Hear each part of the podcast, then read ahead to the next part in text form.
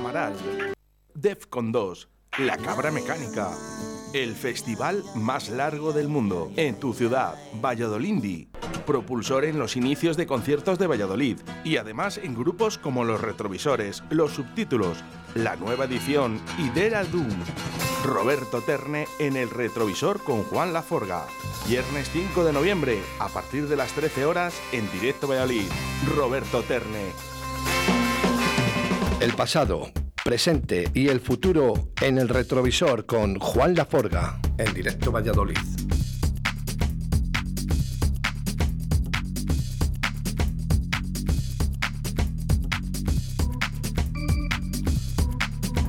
Como todos los viernes, nos visita el mago Juan Laforga y en este caso hoy tenemos dos magos. ¿eh? Buenos días, Juan.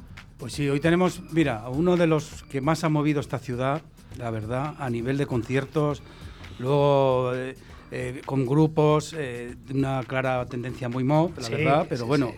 Es que aquí no puede faltar de nada. ¿Y cómo no, y cómo no iba a tener mob Valladolid? Pues aquí tenemos a uno, a, bueno, al mayor representante, yo creo, de esta cultura. Roberto Inquieta. Terne, buenos días. Buenos días chicos, ¿cómo estáis? ¿Qué tal tú? Pues oye, primero muchas gracias por invitarme. Tenía ganas de conocer los estudios, conocer esta radio que está haciendo mucho ruido, mucho ruido bueno, mucho ruido positivo. Y nada, que encantado de estar aquí con, con unos magos que vosotros sois los mayores magos ahora mismo de las ondas en Valladolid.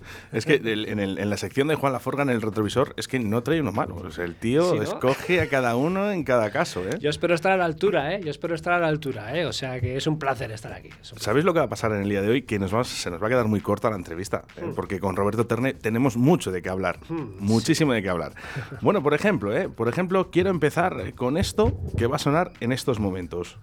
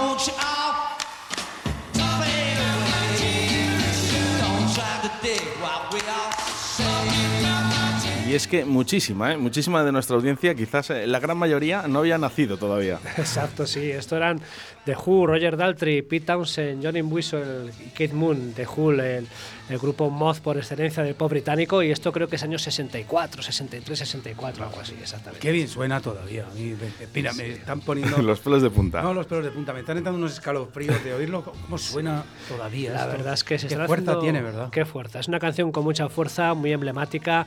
Mucha gente dice que es la primera canción punk que se hizo, porque es una canción con un riff muy, un riff muy básico Sí, sí, y sí. con una letra con mucha rabia generacional. Además, sí, el punk siempre fue deudor de, de los de los, de los Who. sí, sí, sí. Aquí hay una frase en esta canción que dice: Espero morir antes de llegar a viejo, nada más y nada menos.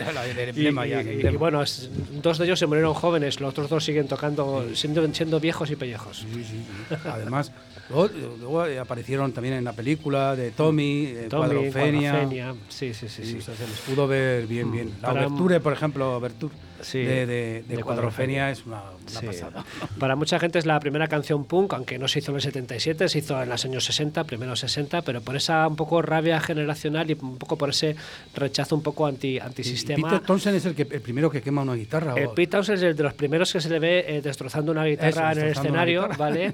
y eh, haciendo sacar humo de los amplificadores. Y bueno, Keith Moon, pues bueno, pues un auténtico, un auténtico adicto a los golpes y a destrozar baterías. O sea que mm, en fin, uno de mis grupos, uno de mis grupos Y- estandarte. Y, y tu personalidad muy vinculada con la música punk. Sí, con la música punk y exactamente y con la música y con el rollo mod. A mí el rollo mod me vino después de escuchar música punk. Claro, yo nací en los años en el año 71, entonces yo lo, lo que me encontré a nivel generacional, eh, primero a nivel a tiempo real fue el movimiento punk que me encantaba, el after punk, porque yo en el año 81, 82 tenía pues entre 10 y 11 años, es lo que me encontré, ¿no? Por, por, por estar a tiempo real. Y luego ya me vino el, el- el- el rollo mod mm, posteriormente, cuando ya fui un poco evolucionando. Entonces, bueno, pues tengo ahí esas dos tendencias, punk, mod, y bueno, y luego todo lo que viene, porque soy musicalmente soy bastante abierto, no le hago ascos a ningún estilo, vamos. Hoy con la presencia eh, de Roberto Terne, me gustaría empezar, yo sé que escribes, escribes en las noticias, sí, eh, sí. En, en tus periódicos, pero sí que es verdad que voy a hacer la inversa, ¿no? Venga. Vamos a empezar por el re- de- desde el final, ¿no? Venga. Quiero empezar así la entrevista, muy Vale. diferente, ¿vale? Vamos. Eh, han cambiado mucho nuestra ciudad, eh, Valladolid, eh, las escasas salas, los escasos conciertos que, que, bueno que teníamos, ¿no? Que disfrutar la música en vivo, ¿no? Todo ha cambiado, ¿no? Ahora mismo hay conciertos en cada qui- esquina casi. ¿Estás de acuerdo? Totalmente, hay muchísimos conciertos. A veces bromeamos y decimos, joder, hay más conciertos que público, chicos, algunas veces. Hay más promotores que, espectadores a veces en las salas, ¿no? Pero bueno, se mantiene, se mantiene ahí. Es, es muy interesante que haya, haya muchos conciertos, que haya. Eso quiere decir que la ciudad ha crecido.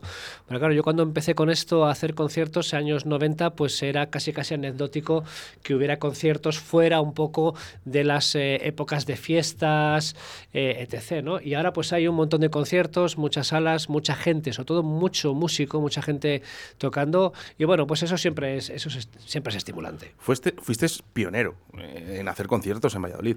Bueno, digamos Roberto. que quizás, hombre, te lo agradezco mucho, digamos que a lo mejor pionero en el tema de intentar vertebrar el circuito de salas. Eh, previamente a mí, en los años 80, y Juan se acordará, estaba la gente de, de la sala Hipo, eh, del Landó, ¿no? que estaba, estaban antes que yo. Y lo que pasa es que yo- cuando yo comencé, hubo una época en la que yo tenía, pues a lo mejor 22, 23 años, en la que había una época de vacío. Entonces sí que en esa época de vacío, pues decidí arrancar yo con algo un poco pionero que era eh, vertebrando un poco la organización de diferentes salas en Valladolid. Por eso me, me- digamos que me, eh, me inventé la, el ciclo Valladolindi, que era un ciclo que se hacía pues en salas como Asclepios, Subterfugio, Mambo. Entonces fui un poco pionero en intentar vertebrar eso cuando todavía no había tantos conciertos. Es que ni, ni siquiera los bares, ¿no? Eh, realmente se animaban a hacer eh, microconciertos. Sí, sí, estaba, en aquella época estaba el Café Bar Lisboa, que estaba en la calle José María Lacor. Uy, un saludo, ¿eh? un saludo para Juan Carlos Rogel. Exacto, Que exacto. además viene aquí a hacer, eh, bueno, pues pequeños, pequeños eh, programas Claro. de los Rolling Stone. Es un Eh, es un fanático fan de los Rolling. Rolling, sí, un- sí, un sí. grande. Y entonces ahí estaba Lisboa un poquito antes que yo, él en su, en su, en su sala, que ahí pasaron grupos estupendos, para mí fue un referente, pero sí que hubo una especie de, bueno, pues unos añitos de vacío, de vacío, que, bueno, pues que yo un poco aproveché, aproveché. También en aquella época estaba yo viajando bastante con el grupo que tenía, estaba viajando con los sustitutos por, por la zona de Asturias, por la zona de, de- de Valencia, y también ahí veía yo que se estaba creando, digamos, una especie de, de relevo generacional de grupos, de relevo generacional de salas, y bueno, pues intenté aplicarlo aquí en Valladolid y la verdad es que funcionó fantásticamente, porque en aquella época cada vez que hacíamos un concierto se nos agotaban las entradas en salas como Mambo y demás, siempre había 400 o 500 personas en aquellos conciertos, así que fenomenal. ¿Cómo, ¿Cómo has visto pasar todo este tiempo? He visto pasar el tiempo,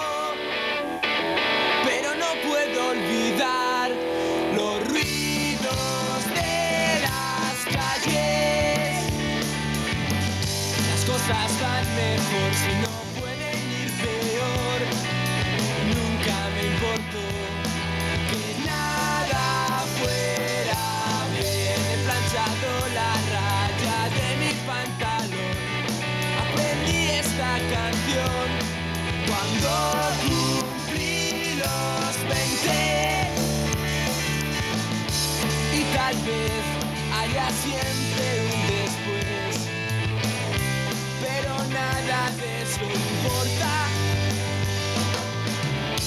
Hoy la gente está aquí es el tiempo de la ovación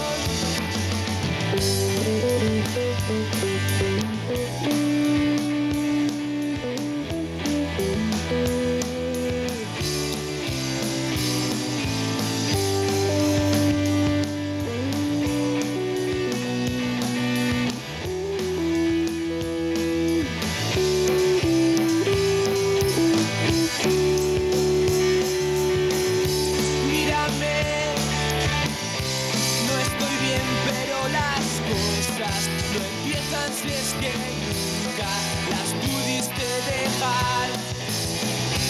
Así que vuelta a empezar, sigue la línea vial, no hay esquinas en las calles.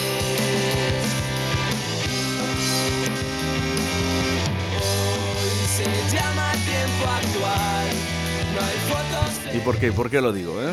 Porque esta canción de Sustitutos he visto pasar el tiempo hace referencia, ¿no? Está un poquito dentro de tu corazón. Totalmente, sí, es una canción con un título muy, muy especial y la verdad es que he visto pasar el tiempo muy rápido, como a todo el mundo nos, nos pasa. Pero eh, pasa, ¿sabes? Solo pasa una vez, ¿no? Eh, cuando las, las cosas te van bien en la vida, ¿no? Cuando eres feliz, ¿no? Sí, Todo se pasa muy rápido, Roberto. Exacto, sí. Esta canción además pertenece a una época en la que éramos, bueno, éramos muy felices, ahora también lo somos, pero éramos muy felices y muy jóvenes, ¿no? Éramos chavales de veinte y pico años, los sustitutos, que el- no teníamos más secreto que coger la furgoneta el jueves y dejarla el domingo por la noche de vuelta en Valladolid y recorrernos el país durante dos o tres ocasiones sin, sin dinero, sin recursos y lo único que hacíamos era simplemente pues llamar por teléfono a garitos, llamar por teléfono y enviar fax, fax, ¿eh? Porque no había mail. madre mía. enviar fax a Radio 3, ¿sabes? Y, y nada, pues eh, da- dar la vara, ser muy pesados y ahí estuvimos como unos cuantos años pues, pues tocando mucho por, por, por el Por país. toda España. Por toda España. Hicimos como tres o cuatro giras, grabamos varios discos, en primero en Gijón, otro en Cádiz, con el estudio de Paco Loco, eh, un gran productor que todo el mundo del rollo indie lo conoce, y bueno, tocando en festivales como el Purple Weekend de León, y bueno, pues ahí quedó, ahí quedó eso, ¿no? Nuestra trayectoria duró unos 10, 11 años, y bueno, pues ahí, ahí quedó y muy, muy contentos, la verdad. Pero habéis dado mucho de qué hablar con este grupo. Con los sustitutos sí. Yo recuerdo que además em, y una página web de Valladolid que se llamaba Valladolid Web Musical hizo una, una encuesta hace unos 10 o 11 años eh, a músicos y a gente, a gente a nivel nacional, a gente de fuera de Valladolid, ¿no? Para ver cuáles eran los grupos de Valladolid que más conocían. Entonces, en el ranking estaban Celtas Cortos en primer lugar, en segundo lugar estaban Greta y los Garbo y en tercer lugar estábamos los sustitutos, eh, año primero del año 2000. O sea, que sí que sí que hicimos mucho ruido en aquella Uy, si la hacen ahora. Uy, sí la hacen ahora. Ahora ya no se acordarán de nosotros. Pero bueno, durante una época ahí estuvimos eh, insistiendo en... ¿Cuántos conciertos, por ejemplo, podéis dar en un año? En un año, pues a lo Porque mejor yo sé que eran muchos. Sí, eran muchos. Pues a lo mejor dimos eh, cerca de 40 o 50 conciertos que para nuestro para el estatus que teníamos estaba muy bien. Es que hay que diferenciar, ¿eh? Hacerles en, en- en tu ciudad ¿no? Sí, o fuera. hacerles fuera de España. Claro. También. Es que lo hacíamos fuera de, fuera de Valladolid y de cualquier manera. Recuerdo que íbamos, una, una época íbamos con una tienda de campaña, ¿vale? Para dormir debajo del escenario que, en el que tocásemos en verano. O hicimos eso un par de veces. Íbamos con una tienda de campaña y para ahorrarnos gastos de producción, pues lo queríamos era tocar, y éramos unos hippies, unos hippies mods, pues mete la tienda de campaña y si no nos pagan mucho, da igual. Dormimos debajo del escenario, ponemos la tienda y a correr. Bueno, eran tiempos de pasarlo Eso es bien, lo que claro. se llama pasión. Pasión. ¿Lo, harías ahora, Roberto? Yo ahora me tendría que ir a un hotel. si hubiera spa, eh, también. No falta que haya spa, Pero- pero, un hotelito sí. Pero si es que yo os voy a decir una cosa, el descanso es, vamos, primordial. Ahora- Llegan unas edades en el que el descanso es primordial. Totalmente, totalmente. Yo De verdad, que si quieres eh, continuar con esto, Claro. eh, cuídense, cuídense, Claro, que, esto es importante, ¿eh? Si te quieres dedicar a ello. Y la música que es tan difícil como bonita. Claro, son, son todo edades. Yo veo, por ejemplo, giras como los Rolling Stone, que están ahora actuando a sus ochenta y pico años, y claro, ellos mismos lo dicen. Dicen, no podemos ir de gira porque vamos entre algodones, amigos. Vamos en aviones privados, vamos en furgonetas muy confortables, la- los camerinos son hoteles. Entonces, claro, así perfectamente puedes ir. Pero bueno, nosotros éramos veintañeros y nuestro camerino era una tienda de campaña debajo del escenario y lo pasamos maravillosamente. Y, Ahí- con alguna, y alguna grupi seguro que se colaba. Eso, alguna- eso sí. cuando escriba el libro. Cuando escriba el libro ya lo. ¿Estás, ¿Estás con él? ¿Estás con el libro? Tengo intención de hacer un libro, de verdad. ¿eh? Me gustaría escribir un libro sobre, sobre, bueno, sobre música de una manera muy, muy global y sobre todo pues para recordar un poco el, el pasado inmediato. ¿no? Antes cuando te he dicho la palabra fax, a que hemos flipado un poco, ¿no? Eh, bueno, sí. A que hemos flipado. La gente que nos está escuchando, sobre todo. Hombre, Hemos empezado con una canción de los, a- del año 1965. Eso es, eso es. Entonces yo creo que me gustaría recordar un poco ese pasado inmediato eh, en el que, bueno, pues nos movíamos un poco dentro de los inicios de eso que se llamó la tecnología doméstica, ¿no? Cuando todavía no había no había el fax lo he ni usado email. muchísimo, El muchísimo. fax, además, sí, sí, sí. Me parecía además un gran invento. ¿eh? Sí, sí, sí. Y sí que me gustaría escribir un libro, además, que hubiera historias un poco paralelas, ¿no? Que no fuera una historia lineal, contando solamente una batallita, sino contando varias simultáneamente. Pero bueno, para eso hace, hace tiempo, pero tengo ganas y sí que me gustaría, sí.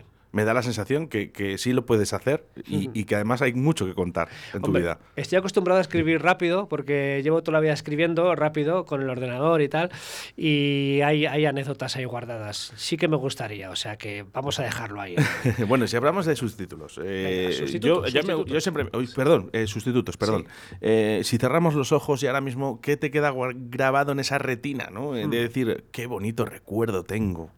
Pues mira, un recuerdo de los sustitutos, hay varios.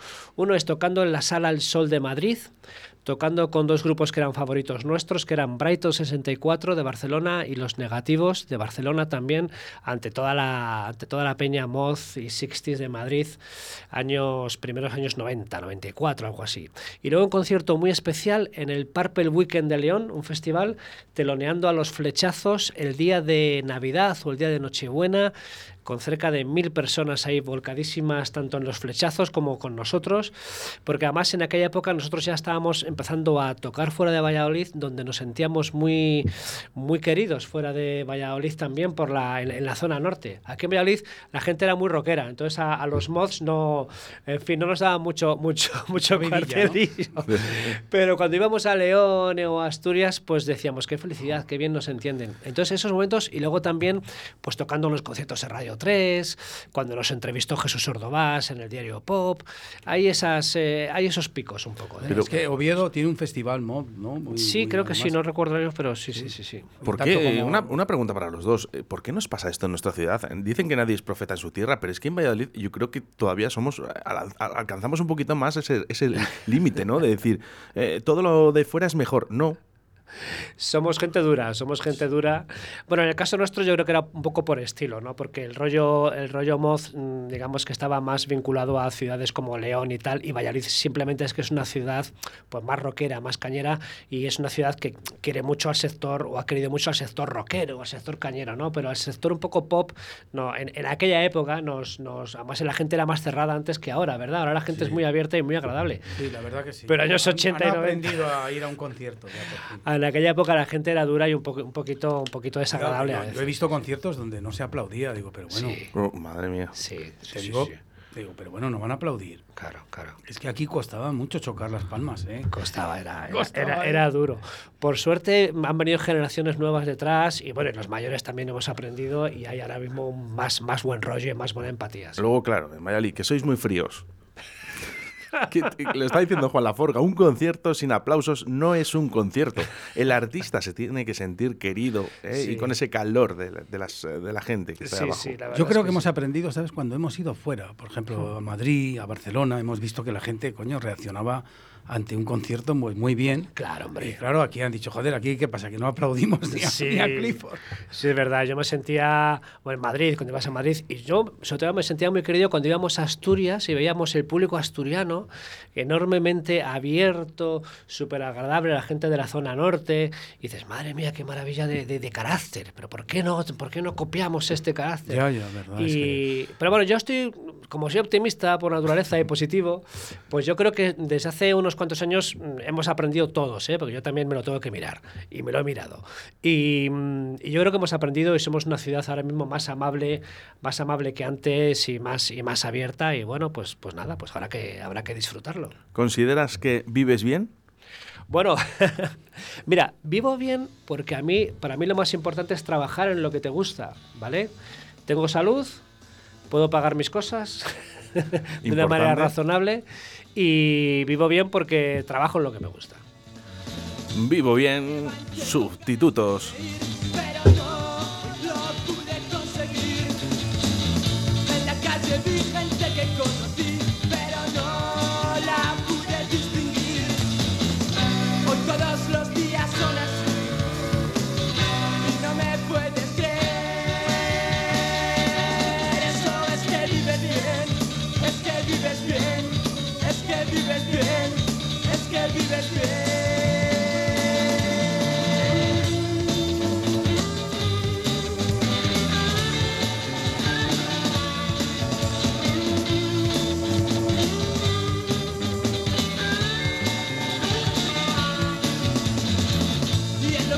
donde se oye la estación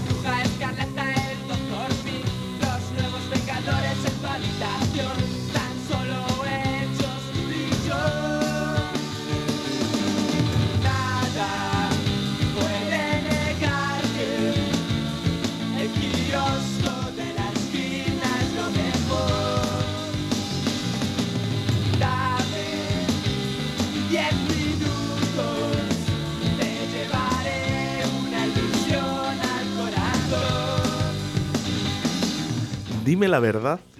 ¿eh? Y ahora que no nos escucha nadie. Me encanta esta frase. Eh, ¿Te acuerdas de las letras? No, tío, no me acuerdo, no me acuerdo, no me acuerdo. Y pero oye, ¿cómo, ¿cómo has dado ahí? eh? ¿Cómo sabías que ibas a dar? Tío, es que los años me he acostumbrado a, tocar y cantar con una trill y que es lo peor que se puede hacer porque ya se te acomoda el cerebro. Y bueno, cuando actúo de vez en cuando en directo me quito la trill, pero me cuesta Dios se ayuda a recordar las letras. No, no, es, es complicado, es complicado. Eh, A, a veces, ojo, eh, a los que están ahora mismo en activo, muchas veces eh, se le olvida las letras y hace, venga, mm, cantar vosotros. Sí, O sí, sea sí. no, no, no, es- Y, lo- y antes se podía hacerlo de haz- cantar en Watching Flesh, que es como un inglés inventado, pero ahora toda la gente sabe Sí, inglés, claro, no, no, con lo cual ya no cuela tampoco. ¿Se llegó? ¿Se llegó a realizar eh, eh, ese eh, Span English? Yo en alguna ocasión, cuando hacía alguna versión en inglés al principio y cuando se me iba la pinza hacía One Chin Now, pero luego salió Chiquito de la Calzada, se Y hizo ya- famoso y ya me quitó el, el mérito. me Yo quitó también, el yo mérito. también confieso que yo teníamos un grupo de, de carácter así industrial, ¿te acuerdas? De- se llamaban Sub, pertenecíamos al colectivo Standard Oil. Ajá. Y me acuerdo que el, el inglés, el que me hacía las letras, era todo terminaba en question, question, restion. Digo, mira, digo, es para que no te equivoques al cantarlo. Digo, vale, vale, pero todo termina en question, restion, rastion. Sí, y sí. lo que dice Roberto, que hacíamos el guachifle ese. No, es maravilloso, hombre. Que vuelva, todo. que vuelva el Watching Flake. Me cago en la leche. Que vuelva Oye, ya, no es hombre. mala idea. Yo tengo una idea que no la voy a llevar nunca, pero yo la suelto por si alguien la quiere coger.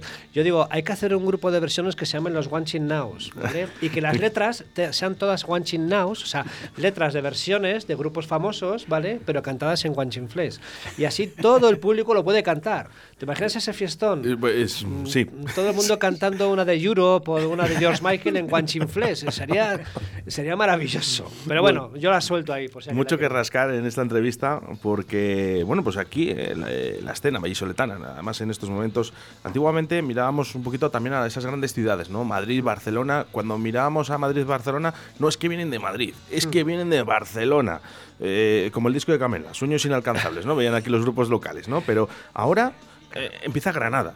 Granada es como la grande, ¿no? La explosión, ¿no? Ahora mismo todo el mundo, el que venga de Granada ya es bueno, ¿eh? Ojo, y, y no, no tiene por qué, ¿eh? Yo para mí es una, es una equivocación de, de nuestra gente, ya que en Valladolid tenemos a los mejores músicos. No sé cuál es tu opinión. Aquí hay unos músicos excelentes. eh, ahora mismo, cuidado, que viene una gente joven bastante importante. O sea, bueno, aparte de los que tuvimos en los 80, que toda la gente conoce, pues Nadie, Objetivo Perdido, Fallen Idols, Vampers. Luego aquí en los 90 y 2000, bueno, hemos tenido gente como, como Arizona Baby, que están ahí a tope, Corizonas, eh, un grupo que se llama The Levitants. Muy involucrado tú con Arizona. Sí, porque con Arizona Baby eh, está mal decirlo, pero lo tengo que decir. Yo hice un poco de puente entre Arizona Baby y el- la persona que les, que les subió, que fue Chema Rey, José María Rey de Radio 3. ¿Vale? Yo era amigo de José María Rey de Radio 3 y mm, íbamos a tocar con el grupo mío y le dije a Chema Rey, oye, echa un vistazo a, a Arizona Baby, que es un grupo de Valladolid, que está muy bien. Y bueno, el tío ahí como que no, como que no prestaba atención. Entonces, mira, Arizona Baby os presento a José María Rey, José María Rey os presento a Arizona Baby y a partir de ese momento Chema Rey le echó, le echó un vistazo y le subió para arriba. Entonces tengo una involucración de, bueno, de amistad, de que he tocado con ellos en algunas ocasiones colaborando y bueno, que eché un capote y, y lo que haga falta, vamos. O sea, que yo me alegro un montón de que les haya ido también. Mira, yo te voy a decir una Sí, cosa. Yo iba para sí. Madrid con el coche y iba oyendo Radio 3 cuando aparece en Arizona Baby. De verdad que paré el coche y todo. Sí. Dije, y una vez me acuerdo que al cantante, al Barbas este que no me acuerdo Javier. Javier Bielba. Sí. Javier Bielba, yo en el Portacaele estaba, estaba viendo a los. Eran los Lucky Dados, a Sí, ah, Vinila sí. von Bismarck y los Mm, Lucky Dados, sí. que colaboró en, en- una versión de Nancy Sinatra, estas Ah, botas. Sí, la de Pues le, le pillé en el servicio y le dije, oye, espera un momento. Digo, te voy a decir una cosa. Y el hombre se puso, Sí, ¿por dónde me va a sí. salir este? Digo, estoy orgulloso Sí. de que un grupo como el vuestro sea de nuestra ciudad. Claro, claro, claro. Digo, pero orgulloso, digo, porque me habéis hecho parar el coche. sí, sí, sí. pero sí. ¿qué es esto, tío? Si esto suena... Suena a internacional, Texas, a Texas, total. a sí, sí, sí. California. esto bueno. Es, es un grupo que es yo un- cuando es le- un grupo americano de Valladolid. Claro. Y Además, por yo- cierto, sí. muy orgullosos ¿eh? Eh, aquí en nuestra ciudad de tenerlos. Hmm, Yo la verdad es que sí, es un grupo que cuando le veía en directo, digo, es un grupo, hay grupos que les ves y a la hora está el público como despistado, ¿no? A la, pero era un grupo que podía estar una hora y media y digo, si hubieran estado tocando otras dos horas, la gente estaba tan a gusto. Sí, sí, O sea, eso, eso se nota, se nota ¿no? cuando el público está a gusto y bueno, pues, pues eso, lo que decíamos que hay, ni- hay nivel en Valladolid. Ahora mismo hay también formaciones muy, muy, muy interesantes y, y esto es un no parar, porque cada vez hay más músicos y hay, en los 80 no había academias ni había... Estaba el conservatorio y tal, pero ahora con los tutoriales que hay, las academias, pues bueno, hay grupos muy interesantes, es una tierra, una tierra con mucha música. A corto plazo, ¿eh? Roberto, mm, ¿tú crees que llegaremos a ser eh, Valladolid como, como es ahora Granada, ¿no? Que todo el mundo habla de Granada, ¿no? En el Claro. tema de músicos. Pues no lo sé, la verdad, pero yo, yo creo que es que tampoco, yo creo que tampoco hace falta que nos pongamos listones ni que nos pongamos con contrastes comparativos con otras ciudades. Yo creo que y con Granada ha pasado eso. Granada es una ciudad que siempre fue por libre. Hombre, Granada es una ciudad con mucho duende, porque ahí siempre han estado desde los 091, Lagartija Nick, Los Planetas, Lori Meyers. Pero yo creo que el objetivo es no, no, ponernos, no ponernos expectativas con otras ciudades, ir un poco a nuestro ritmo y tenemos, tenemos nuestra, nuestra cantera y, y ya está, no hay que darle más vueltas. Yo lo que sí que estoy seguro es que a lo mejor por metro cuadrado no nos gana nadie. De, de músicos, de verdad. Es, es increíble. Es verdad que ahora las bandas de música son más cortitas, suelen ser tres personas, ¿no? Sí. Antes eh, las bandas se intentaban hacer con cinco, con seis personas incluso, ¿no? Ahora se van reduciendo y, y como que abre el abanico, ¿no? Para que sean más bandas. Sí, sí, la- ahora hay una actitud, efectivamente, antes los, um, los grupos eran como, como, digamos, como agrupaciones más cerradas, ¿no? ¿Sabes? Más, más cerradas, y ahora son los grupos, los músicos que en los grupos interactúan constantemente con otras formaciones. Entonces se crean ramificaciones y luego los grupos que hay ahora mismo también hacen formatos en acústico, de repente sale el cantante del grupo y hace un concierto en solitario en acústico en un garito. Eso crea que haya mucha interactividad, mucha, muchos puentes entre las formaciones y bueno, pues que se genere mucha, mucha química, que es de donde salen luego las, las explosiones ¿no? de, de- de esa movilidad. Oye, yo quiero citar a tres dioses, para mí, tres dioses de la música que hay aquí en Valladolid. Y de diferentes ramas. Eh, A Óscar Astruga como uno para mí de los mejores baterías que me he encontrado. Exacto. A Piti, ya no decir nada del- del- de la guitarra de Piti. Sí. Y al señor Juan Carlos Martín, uno, vamos, un Beethoven, Sí. ¿sabes? Un Beethoven, un concertista, un tío que es capaz de estar escribiendo, si- si- estar escribiendo música sin oírla. O sea, Hmm, yo, yo me, me he tocado con estos tres Claro. y de verdad que para mí ha sido, vamos, de, de- de una recompensa para toda mi vida. eh, haber- Haber, sí. encontrado a estos tres. Y eso que ya sabes, que, estos genios tienen sus, sus rarezas también. ¿eh? Sí, sí, me ha sí. tocado, porque a mí siempre me decían, tú haces un botón así y ya está hecha tu música. Sí, porque sí, he colaborado bueno. con ellos, ¿no? Con Sí. Piti. Piti, eh, de verdad que eh, yo, yo no creo que vean nada igual. ¿eh? También lo dijo el mismísimo Raimundo Amador. A ti te ha tocado Dios. Sí, sí. O sea, fíjate que tres músicos te estoy citando. Sí, pues, la ¿no? verdad es que pero no está reñida, no está reñida, ¿no? Ninguna música, ni, y menos con la música electrónica. Mm, Al final, cuando hablamos de gente tan importante, ¿no? Como Juan Laforga, ¿no? Que cada Claro. vez sí que hay que tocar Sí, el sí. botón, pero hay que tocarle como lo Hay que hace él. tocarle y editarle y hacer Claro, sus es- ese es el tema, ¿no? Sí, Entonces, bueno, claro que se puede juntar eh, la electrónica con punk, con, con- Claro, con rock y con muchas cosas. Sí, está, está muy asumido eso. Ah, En nuestra época, años 80, primeros 90, todavía había ciertos prejuicios, pero está, está asumidísimo. Y ahora, claro, todos los, todos los chavales, incluso bueno, nosotros, yo mismo, ya ensayamos en casa. Ya no hace falta ir al local de ensayo a juntarte con tres tíos a hacer ruido, que está muy bien y es muy divertido, pero también se ensaya mucho en casa con el estudio doméstico, los home studios. y, y yo creo que la tecnología está mm, totalmente asumida y metida en el mundo de- del rock, en el mundo del pop.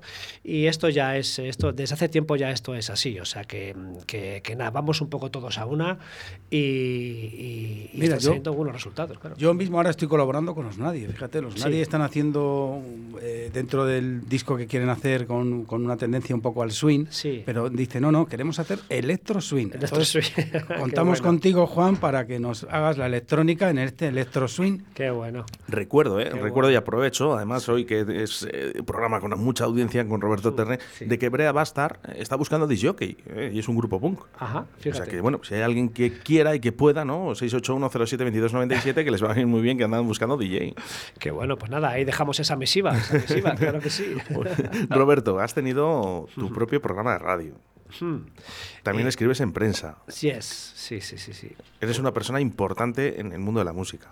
Una persona Lo he dicho yo, ¿eh? Bueno, pues Lo he dicho gracias. yo, no has hecho tú. Gracias. Soy, eh, soy inquieto, fui inquieto y, y yo creo que todo este tema de, de hacer tantas cosas me viene un poco porque, claro, empecé en, eh, escuchando el movimiento un poco punk y after punk, que en aquella época mm, la filosofía que había era como el do it yourself, ¿no? El Sí, hazlo, hazlo tú tú mismo. mismo, hazlo tú mismo, ¿no? Y había una época en la que la gente que tenía un grupo también tenía un fanzine, también tenían un programa en una radio libre. Entonces yo creo que me viene un poco de ahí, ¿no? Y, y- y, eh, crecí con eso, soy un, un niño de la bola de cristal, ¿no? De aquella época y yo creo, yo creo que me, me- me crié con ese, ese espíritu inquieto y, y polifacético. Y bueno, pues sí que es verdad, yo mm, con 14, vamos a ver, con, con 15 años yo ya iba por la calle solo haciendo entrevistas a la gente con una grabadora. Yo no tenía ni, ni programa de radio ni nada, pero me gustaba, me gustaba entrevistar a gente.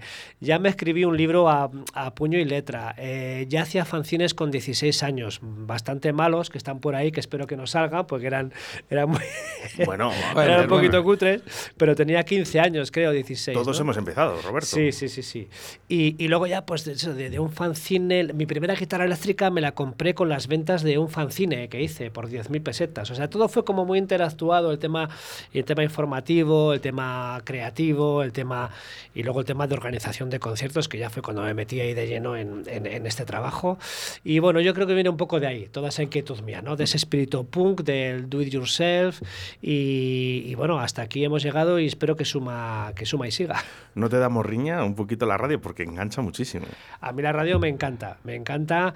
Y de hecho, mira, en el, en el norte de Castilla, donde colaboro, eh, y también con la Universidad de Valladolid, que estoy trabajando para ellos en el Centro Buen Día, en- con el tema de los contenidos culturales, estoy empezando a hacer, estoy haciendo podcasts, podcasts de 5 o 7 minutos entrevistando a, a artistas, a gente y, y, bueno, pues a mí me, me, me apasiona la radio, eh, los micrófonos, me parece que es muy dinámico y que es tiene un toque bohemio que no debemos de perder. Es el, es el formato actual, Roberto. Sí, es el formato actual en estos momentos, el, el formato podcast cortito. Exacto. Es el formato actual. Eh, si podemos visualizar en las redes sociales, ¿no? Vamos a hablar de Instagram, ¿no? Yes. Son formatos de un minuto TikTok, ¿no? Formatos muy cortitos, ¿eh? con una base muy rápida, muy certera. Es ese, ese- ¿Dónde podemos localizarlo para yo escucharlo también? Mira, pues eh, en el canal de YouTube de Centro Buen Día, de Centro Buen Día, de la Universidad de Madrid, Centro Buen Día, canal de YouTube, hay varios, eh, varias entrevistas a, a gente pues, muy vinculada con la cultura universitaria, con artistas de cine, directores de cine, eh, con la joven orquesta de la Universidad de Valladolid, un toque ya más universitario y serio. Y luego en el norte de Castilla, en la sección de vídeos, en la sección de vídeos de la página web, hay ahí bastantes entrevistas. La última creo que fue a Vargas, a eh, Javier Vargas, de la Vargas Blues Band. Hemos entrevistado también eh, a, a Meister de Arizona Baby, a, bueno, a un montón de grupos hay ahí. Así que en el norte de Castilla y en Centro Buen Día Web, ahí puedes, en el canal de YouTube lo puedes encontrar.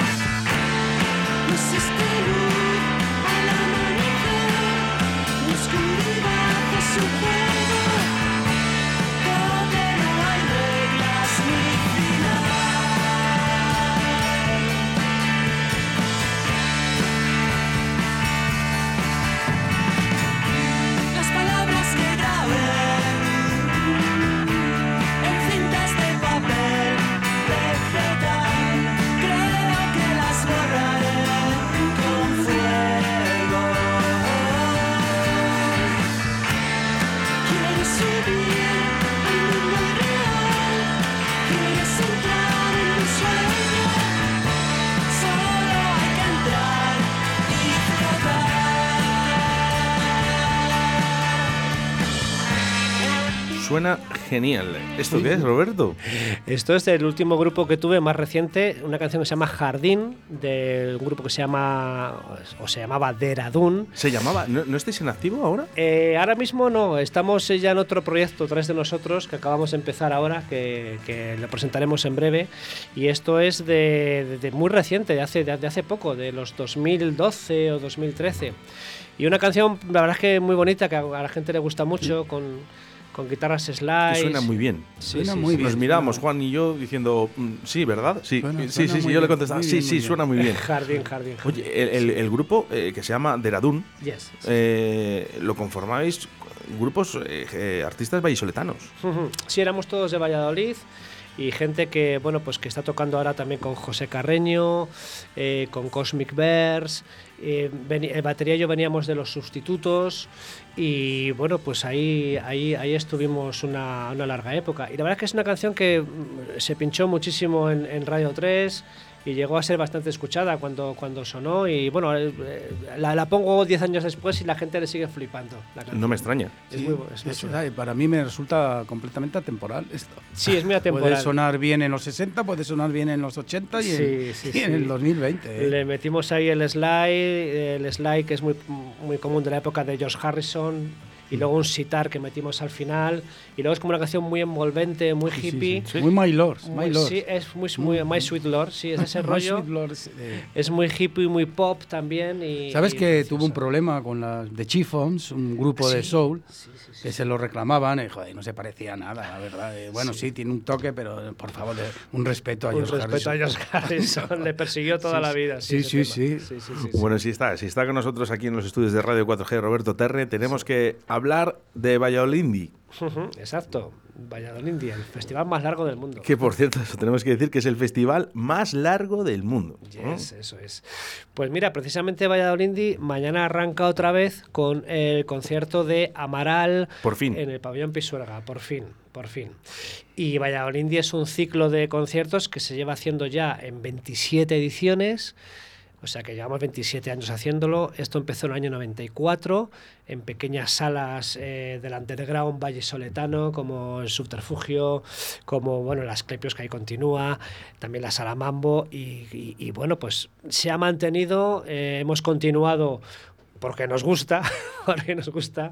Y alguno, y alguno que otro en, en el patio herreriano, me acuerdo. En el también. patio herreriano hicimos varias, varias veces, claro que sí, cuando fue creciendo.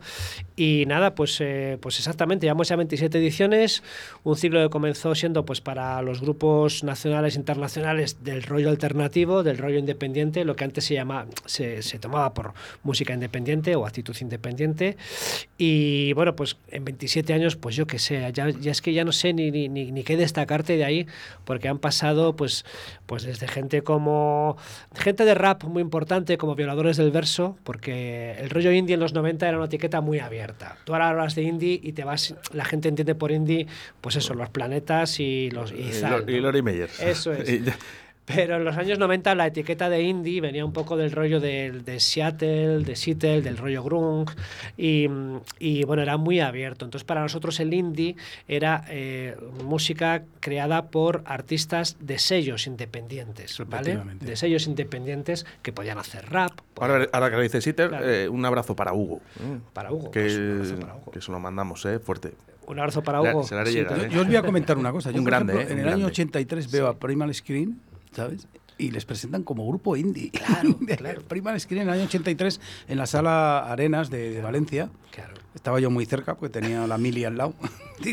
Tuve la oportunidad de verles que me encantaron, me acuerdo. Me decían, es, un- es uno de Jesus and Mary Chain, creo que, el- Claro. que era batería, Sí. el batería era creo que de Jesus and Mary Ah, Chain. ajá, sí, sí, Y, sí. Sí, y se les presentaba como grupo indie. Como ¿eh? grupo en indie. el año 83, fíjate. Claro, porque eran grupos que venían de discográficas independientes. Luego ya llegó a finales de los 90 la crisis discográfica, todo el mundo, las multinacionales empezaban a quebrar, todo el mundo lanzaba discos independientes, independientemente de la música que hicieran. Entonces ya, digamos que como todo se ramificó y se, y se, se juntó, ¿no? Pero la filosofía del indie era grupos independientes, sellos independientes, pero haciendo músicas muy diversas, desde el rap hasta el metal, pasando por el pop, ¿no? Y en aquellas primeras ediciones de Valladolid, Indie, pues teníamos desde grupos como Violadores del Verso hasta artistas como Fangoria, que estaban con un sello independiente que era Subterfuge, eh, grupos como Los Planetas, como Australian Blonde, eh, músicos de grupos de fusión, en fin. Y, y, bueno, eh, yo creo que reflejaba un poco en aquella época de Valladolid Indie lo que estaba pasando en toda España, ¿no? que había una explosión, una nueva explosión musical de muchos grupos,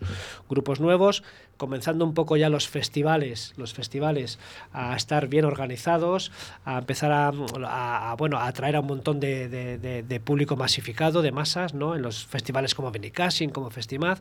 Y ahí es como, cuando ahí en esa época es cuando empezó Valladolid, en el año 94, que empezó un año antes el Festimaz y un año antes que el festival de Benicassim. Lo que pasa es que bueno, yo no tenía tanto dinero como los del Festimaz y, y- y- y me quedé en el Mambo y en el Subterfugio y en el, Sí, pero ahí- y en el Asclepio. Ahí está. Y lo importante es, es- es seguir, ¿eh? Y seguir. Ahí seguimos, Ahí oye, que ¿eh? gusta, ¿eh? Que Al final, eh, eh, yo, no sé, una valoración personal, Roberto, Sí. no me quiero equivocar, pero es ese niño dorado. ¿Quién? ¿Quién? Valladolid Indie. Que- que Valladolid sí. Hombre, yo creo que todavía la gente lo, lo, lo, lo- lo valora con cariño, el Valladolid. Sobre todo la gente que tiene un poco, pues, eh, 30, 35, 45. Lo, lo recuerda con mucho cariño porque, como decíais antes, pues vosotros lo, lo veis como algo que, que- que cambió un poco la, la- la filosofía musical de la ciudad, ¿no? Entonces, para mucha gente es algo que se recuerda con mucho cariño. Pero bueno, yo no puedo decir cosas, cosas bonitas de las cosas que he hecho porque me da mucha vergüenza y prefiero que la digan los demás. Espera, Yo le voy a preguntar una cosa, Sí. Roberto, para que no se me olvide. Sí, venga. Dale, dale.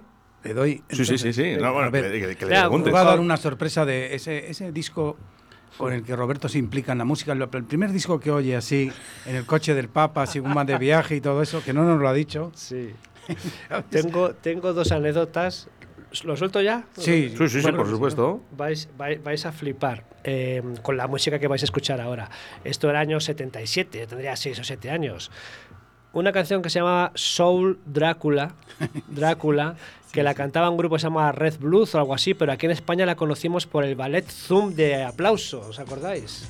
El ballet Zoom de aplauso. ¿La escuchamos un poco? Sí, venga, vamos va. a escucharla.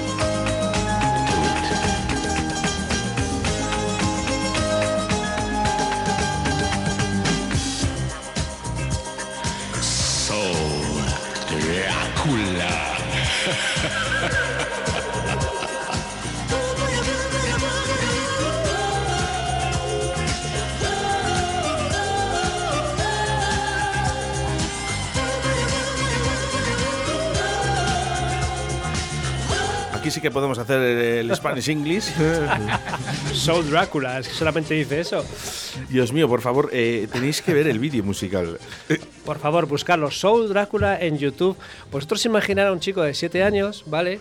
Viendo aplauso y de repente, claro, eh, a 7 años todos son fantasías, ¿no? Entonces aparece ahí el ballet de aplauso, un negraco impresionante vestido de Drácula, mordiéndole el cuello a una bailarina negrita fantástica, Ah, este la china y el chino bailando, Giorgio Aresu, el sueco y la- y, y yo creo que ahí me vi, bueno, yo me quedé impactado con 7 años. Entonces tuve todo, papá, cómprame, mamá, la cinta de Soul Drácula. Y al final compramos la casete eh, y bueno, yo creo que me viene el gusto por la música, una canción con mucho groovy, mucho funky. Y luego el- el- me gusta mucho la- el cine de terror. El Exorcista es una película que veo cada seis meses. O sea, me encanta. Yo creo que viene un- de ahí, se me, de ahí me viene ese, el cine de terror, la música, el rollo funky. Y El de ahí viene. exorcista del Tubular Bells de Michael. Exacto, sí, sí, sí. es sí. una, mira, Uf. te voy a decir, fíjate qué casualidad que la hemos visto el otro día, pero encima a las 4 de la tarde. Madre mía. En estos programas de Amazon. Sí, ¿no? Digo, oye, ponla, ¿qué hace que no la veo? Una gran película. Yo Sí, la sí, veo, la la, veo con mucha frecuencia. Sí, sí, sí. Pero Hay otra que se llama El Anticristo, no sé si la habrás visto. Sí, la profecía y Bueno, tal. Pero el. Anticristo es lo más parecido al exorcista, pero Ajá. claro, eh, ya con un nivel, un nivel un poco Más bajo, ¿no? Más así. Italia, italiana. Claro, claro, claro. Pero bueno, Pues- empieza muy fuerte el Anticristo. Luego, claro, se, de- se va desvalorizando. Habrá, ¿sabes? habrá, habrá que verlo. El El exorcista, más- la verdad es que no creo tiene que tiempo tampoco. Creo que además fue premiada, no sé si tuvo un Oscar o premiada algo así, me podéis a corregir, por el sonido que tiene la película. Sí, el verdad, sonido, verdad, el sonido de la película. Esa película yo recomiendo verla. Tenía con- varios, ¿eh? tenía Sí, efectos especiales, efectos tenía especiales. un montón. ¿eh? A los valientes me los recomiendo verlo con auriculares, con buenos auriculares, porque vais a escuchar unos sonidos eh, del infierno totalmente tal. Y bueno, pues de ahí me viene de yo creo que de Soul Drácula, del ballet de aplauso, fantástica De canción. verdad, que vuelva, que vuelva este tipo de música, que vuelva la imaginación ya de una vez. Claro que sí, claro y que nos sí. tenemos que remontar a- al año 1970 para ver esto. Roberto, eh, hay algo que te quería preguntar desde que has llegado. Has sido road manager de, Sí. de Amaral, eh, de La Cabra Mecánica, de Ajá. Defcon 2 bueno, Sí. y seguramente infinidad, ¿no? Sí, Yo he presentado cuantos. tres en la cuña, pero sé que serán, serán muchos más, ¿no? Sí. ¿Cómo, cómo es esta vida? Bueno, estuve con tampoco muchos más porque yo creo que para mí road manager hay que hacerlo yo creo que un año y medio de tu vida y luego bajarte de la furgoneta. ¿Tan duro es?